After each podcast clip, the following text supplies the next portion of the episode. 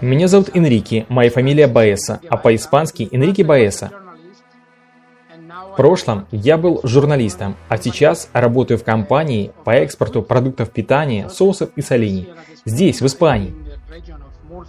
Я живу в регионе Мурсия, на юге Испании. Недалеко от Средиземного моря. Я житель Средиземноморья. И здесь у нас огромная жара. 50 градусов. Когда здесь, в Мурсии, открываешь машину в 2 часа дня, нужно подождать одну минуту и не заходить в машину. Потому что могут возникнуть проблемы. В это время опасно находиться на улицах. И иногда в самое жаркое время дня города и села похожи на призраков.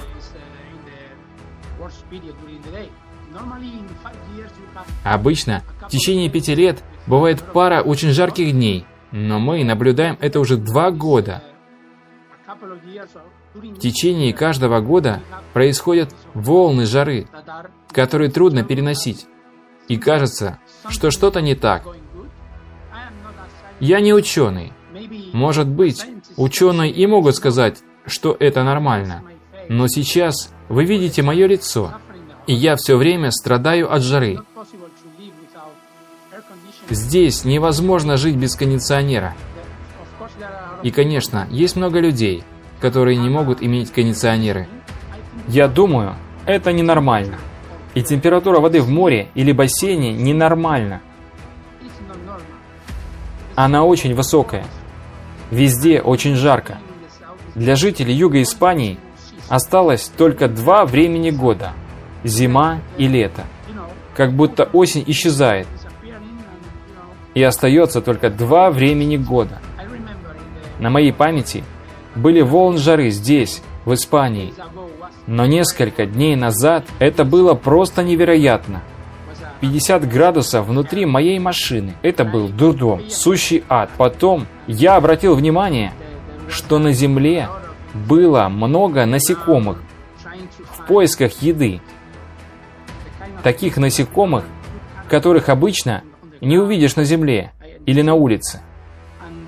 И это признак, я думаю, очень жесткого и трудного дождливого сентября. Я думаю, что наше правительство, наши политики ничего не предпринимают по этому поводу. Но мы можем прочитать в газетах о том, что много людей умирают в Испании из-за происходящей в настоящее время экстремальной жары. Особенно люди, которые работают на улицах в Мадриде. Был случай, когда человек, ему было около 50 лет, страдал от жары на улице работая на муниципальный совет. И этот человек умер от экстремальной жары, которая стоит у нас в Испании. Это один пример, но многие люди умирают. Это очень плохо для сердца и для организма. И у вас могут возникнуть проблемы. Иногда, когда у нас экстремальная погода или температура, очень часто приходится брать машину, чтобы съездить в магазин или куда-нибудь еще. Если вы обратите внимание, на улицах нет ни одного человека. Все люди сидят дома. Лето в Испании невероятно. Это не шутка. Это очень важно. Я даю это интервью без кондиционера. Вы можете видеть, что я все время страдаю от жары. И у меня все время выступает пот на лице из-за ужасной жары. Я не хочу включать кондиционер в этом интервью, чтобы вы могли видеть мое лицо, потому что в Испании много людей, у которых не хватает денег, чтобы все время использовать кондиционер или даже иметь его в доме. Мой совет всем людям, которые нас слушают, попытаться потребовать от политиков планы, предложения, чтобы найти решение в долгосрочной перспективе, а не только в краткосрочной. Не в короткий период мандата правительства. Нет. Мандат – это лишь на два года, один год или три-четыре года. Но нам нужны постоянные решения и люди, которые работают над 20-летним планом. Мы думаем о Марсе, мы думаем о Луне. Знаете, все люди говорят о телескопе Джеймса Уэба и тому подобных вещах. Но мы не уделяем внимания нашей планете. Нам лучше решить проблемы на этой планете, а потом начать думать о других планетах. Мы тратим много времени на неважные вещи. Вот о чем я сейчас говорю.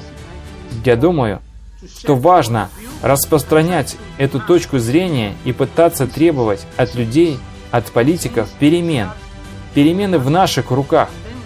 И тогда мы будем спрашивать об этом.